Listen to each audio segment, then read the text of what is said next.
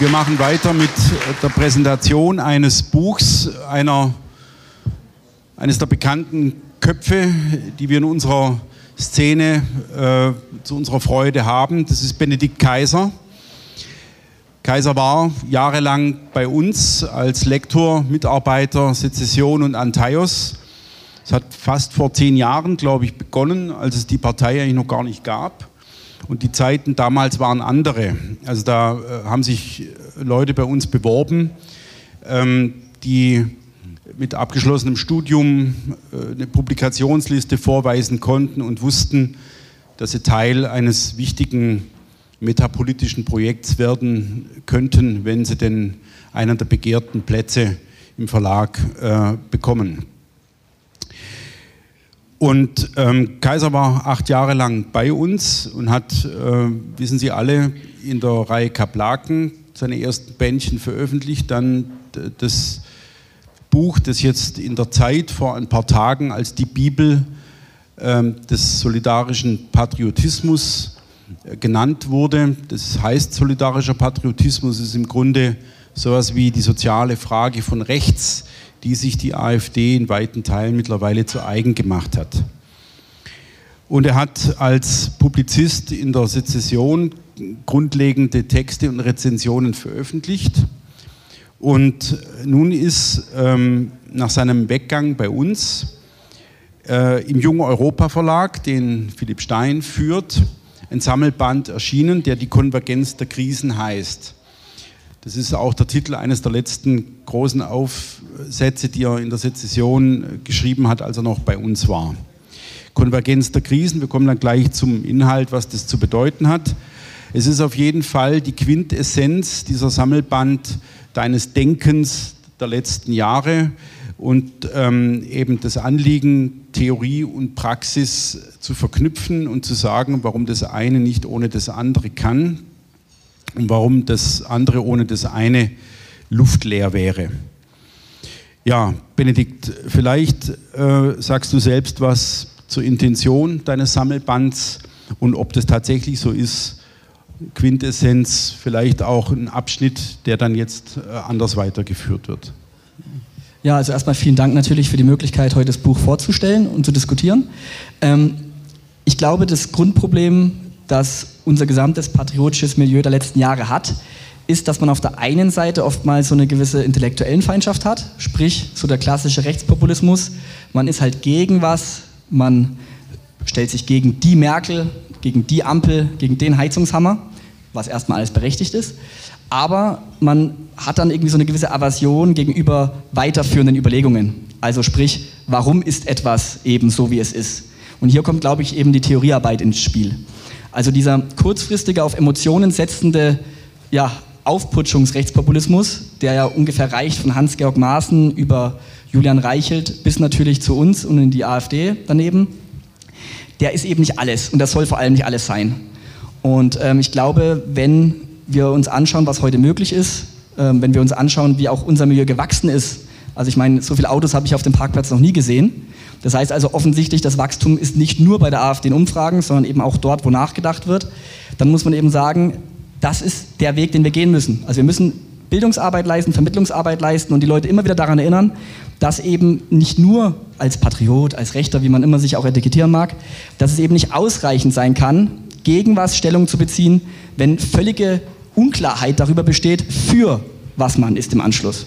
Und das ist im Grunde ähm, ein Anliegen dieses Buches. Ähm, deswegen haben wir auch versucht, die Texte nach Theorie und Praxis äh, auszurichten, dass wir eben sagen, einerseits nachdenken, aber andererseits hat eben Sorel im IFS-Band, den das Institut für Staatspolitik letztes Jahr herausgegeben hat, in Form von Eric Lehnert, ja so schön formuliert, die schönste Theorie ergibt nur dann Sinn, wenn man sie auch in die Praxis übertragen kann.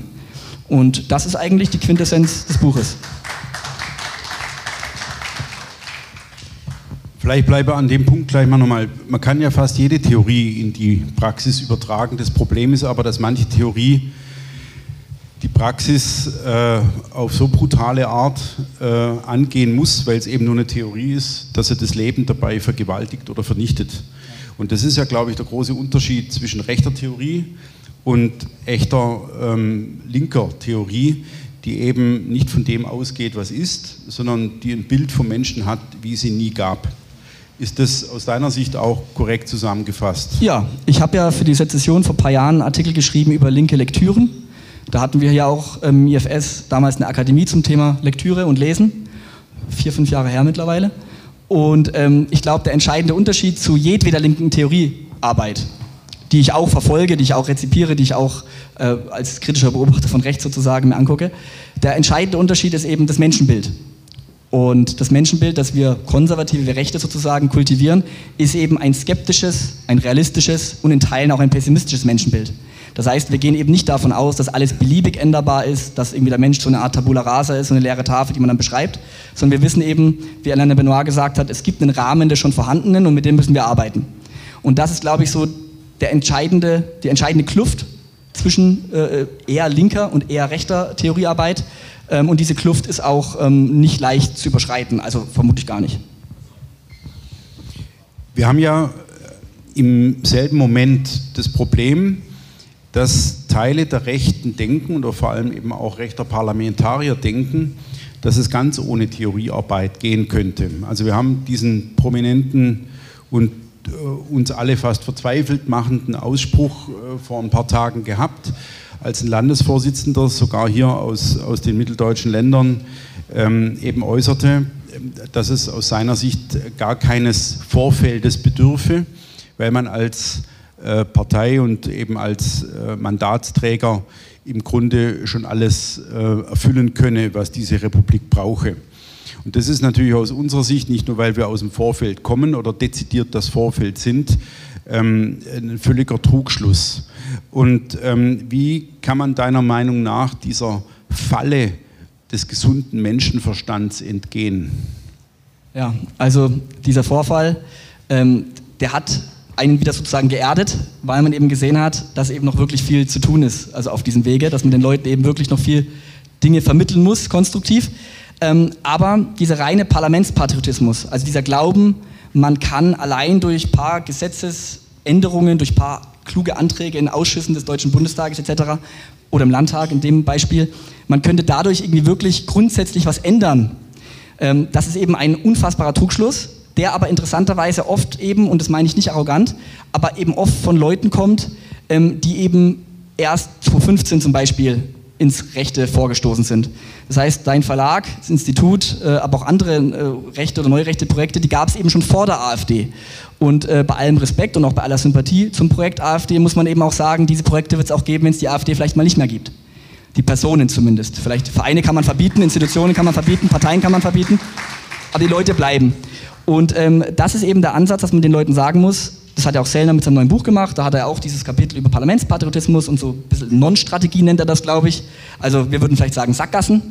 Und äh, diese Sackgassen, ähm, die wollen wir vermeiden. Und das ist letztendlich die Aufgabe von Antaios, Jung Europa, Sezession und so weiter und so fort, die Leute immer wieder freundlich an die Hand zu nehmen und sagen, ähm, nur über Arbeitsteilung äh, kann dieses Land verändert werden.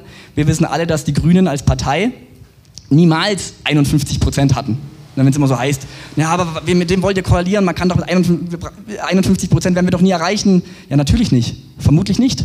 Aber wozu? Die Grünen haben es mit viel weniger Prozent geschafft, dieses Land so zu prägen, wie es noch keine andere Partei vermutlich geprägt hat in den letzten Jahren. Und das haben sie geschafft durch Arbeitsteilung. Das heißt, Verlage, Zeitschriften, NGOs, Aktivistengruppen. Äh, Im Endeffekt durch das, was wir Metapolitik nennen, was man auch einfach die Bearbeitung des Alltagsverstandes nennen könnte. Also wie tickt der Mensch, wie denkt der Mensch, wie kann man das beeinflussen? Und das haben die Grünen eben verstanden.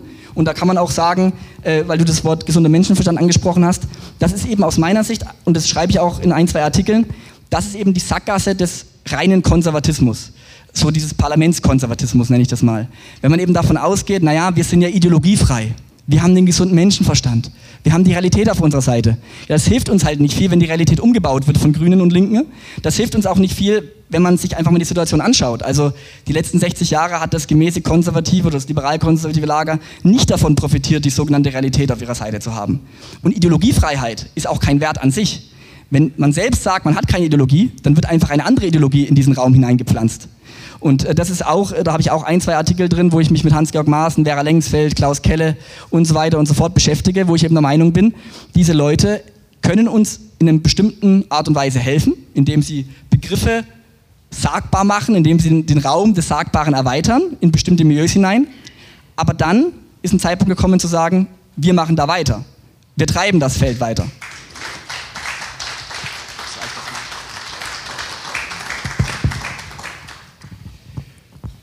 Für mich war interessant in der Lektüre des Vorworts, das ich ja noch nicht kannte, ähm, an dir eine äh, pädagogische Ader zu entdecken. Ähm, also das heißt, dass du auch mal äh, gezeigt hast, wie du liest. Indem du ähm, darauf hinweist, dass es Texte gibt, die man zwei, dreimal lesen sollte, dass man vor allem ähm, dieses methodische Grundprinzip des geduldigen und systematischen Lesens und vor allem der Wiederholung der Lektüre ähm, pflegen sollte. Und ähm, wie meinst du, setzt man sowas um? Wir haben ja, das ist vielleicht sehr hart gesagt, aber glaube ich, trifft im Schnitt zu, mit der AfD eine Partei, die nicht besonders viel liest. Ähm, und zu Recht haben im Kommentariat äh, Leute dann, als ich das schrieb, zurückgeschrieben, welche Partei liest denn viel?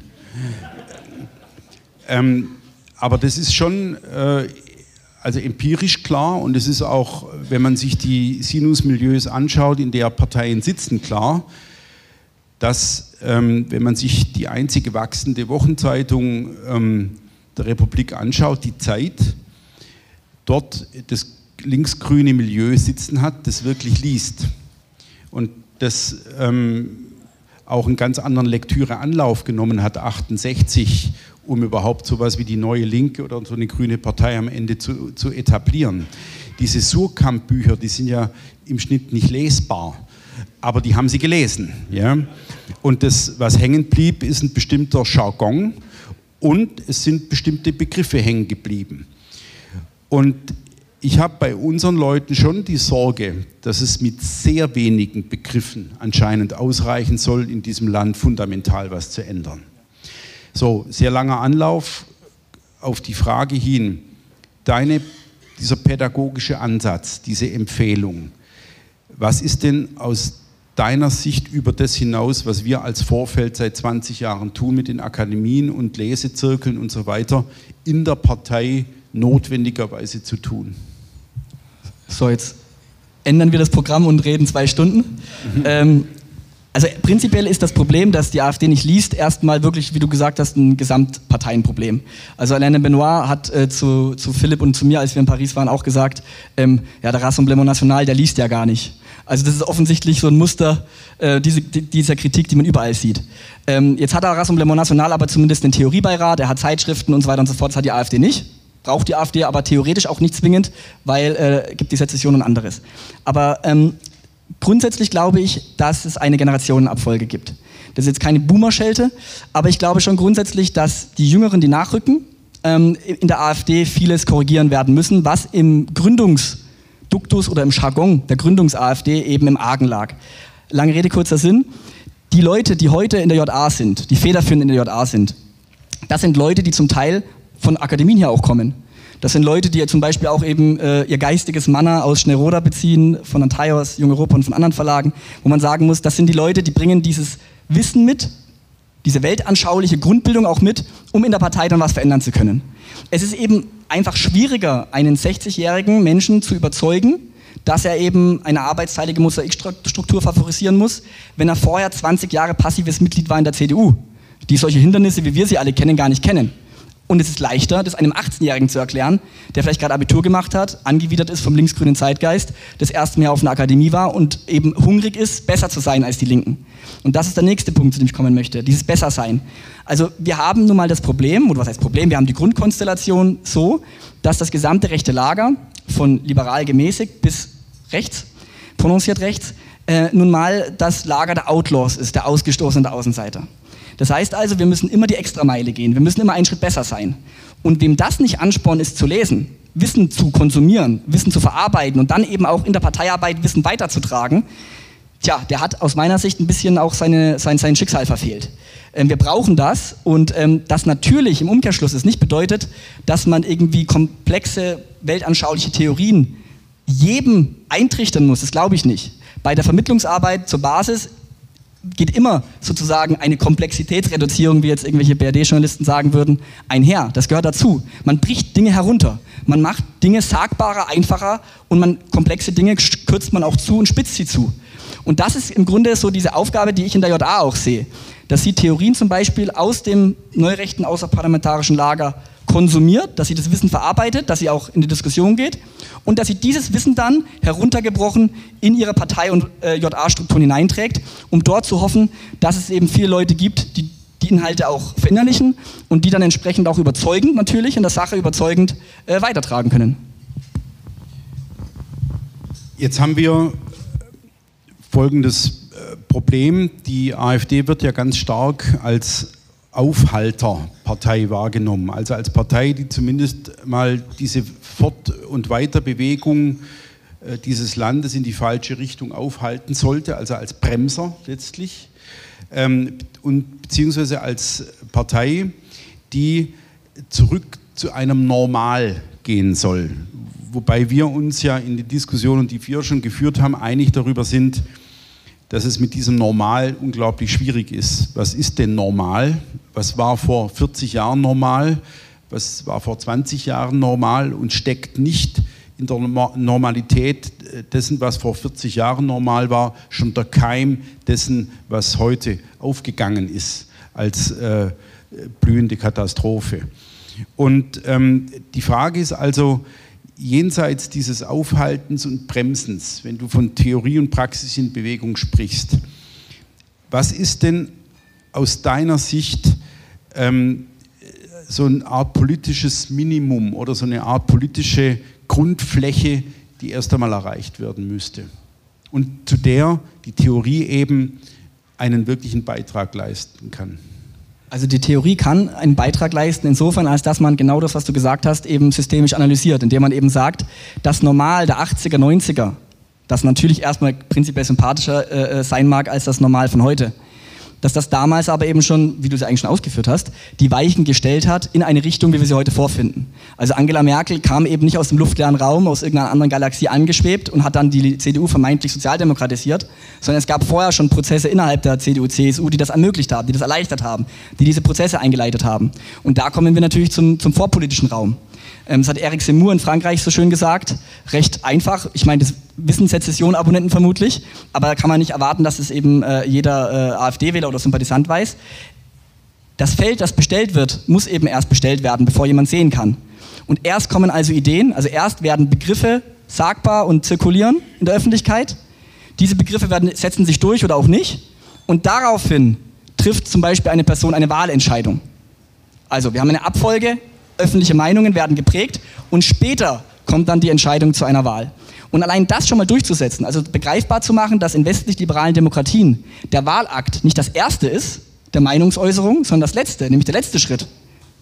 Das ist im Endeffekt Theoriearbeit, ähm, wo auch ein, zwei Artikel in dem Buch ja drin sind, die das zeigen sollen, dass die Abfolge eben so ist. Und ich glaube, da ist auch noch einiges zu tun. Dieses Beispiel, was du einleitend gebracht hast mit dem Landesvorsitzenden aus Mitteldeutschland, der gesagt hat, wir brauchen das gar nicht wie die Linken mit so einem Vorfeld und so NGOs und sowas. Das ist ja nicht nur er als Person, deswegen muss man ihn als Person auch gar nicht vorführen, sondern das ist wirklich ebenfalls wieder systemisch. Das hört man immer wieder.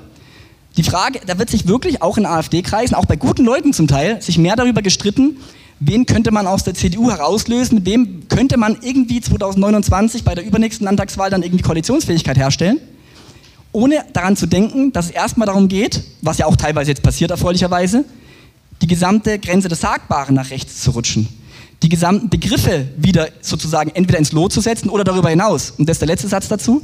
Ähm, wir müssen eben das weitertreiben. Also wenn die Partei eben gewisse Dinge tut und wenn sie gewisse Dinge sagbar gemacht hat und erfolgreich gemacht hat, dann ist es unsere Aufgabe im Endeffekt als skeptische Mahner, äh, dann eben zu sagen, Leute, die Umfrage ist schön, das Ergebnis ist schön, die Parlamentssitzzahl, was auch immer ist schön, aber wir müssen eben noch diese vorhin erwähnte Extrameile gehen, um das Ganze eben im Leben, in Bewegung zu halten.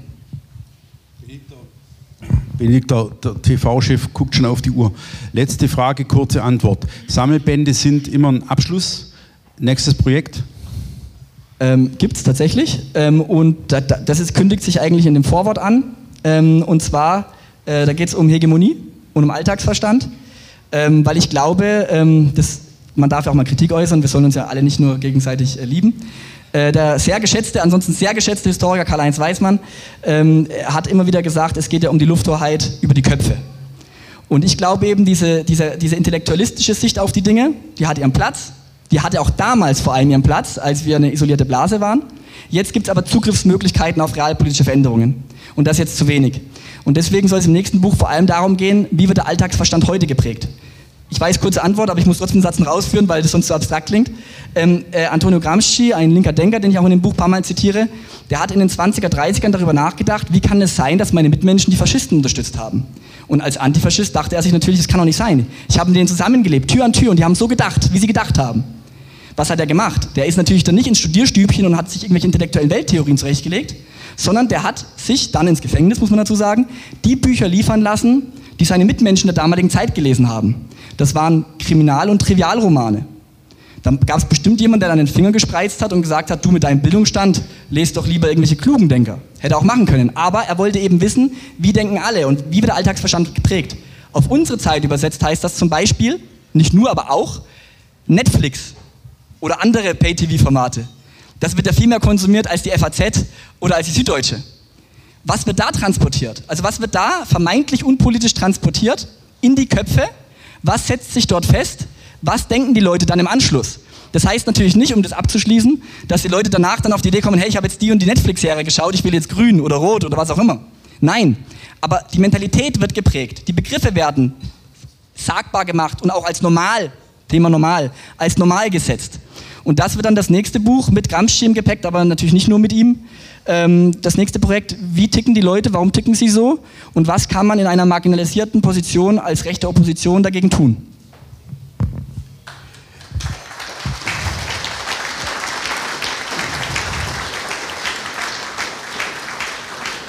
Also Benedikt, herzlichen Dank für das Gespräch. Wir empfehlen die Konvergenz der Krise, Krisen von Benedikt Kaiser.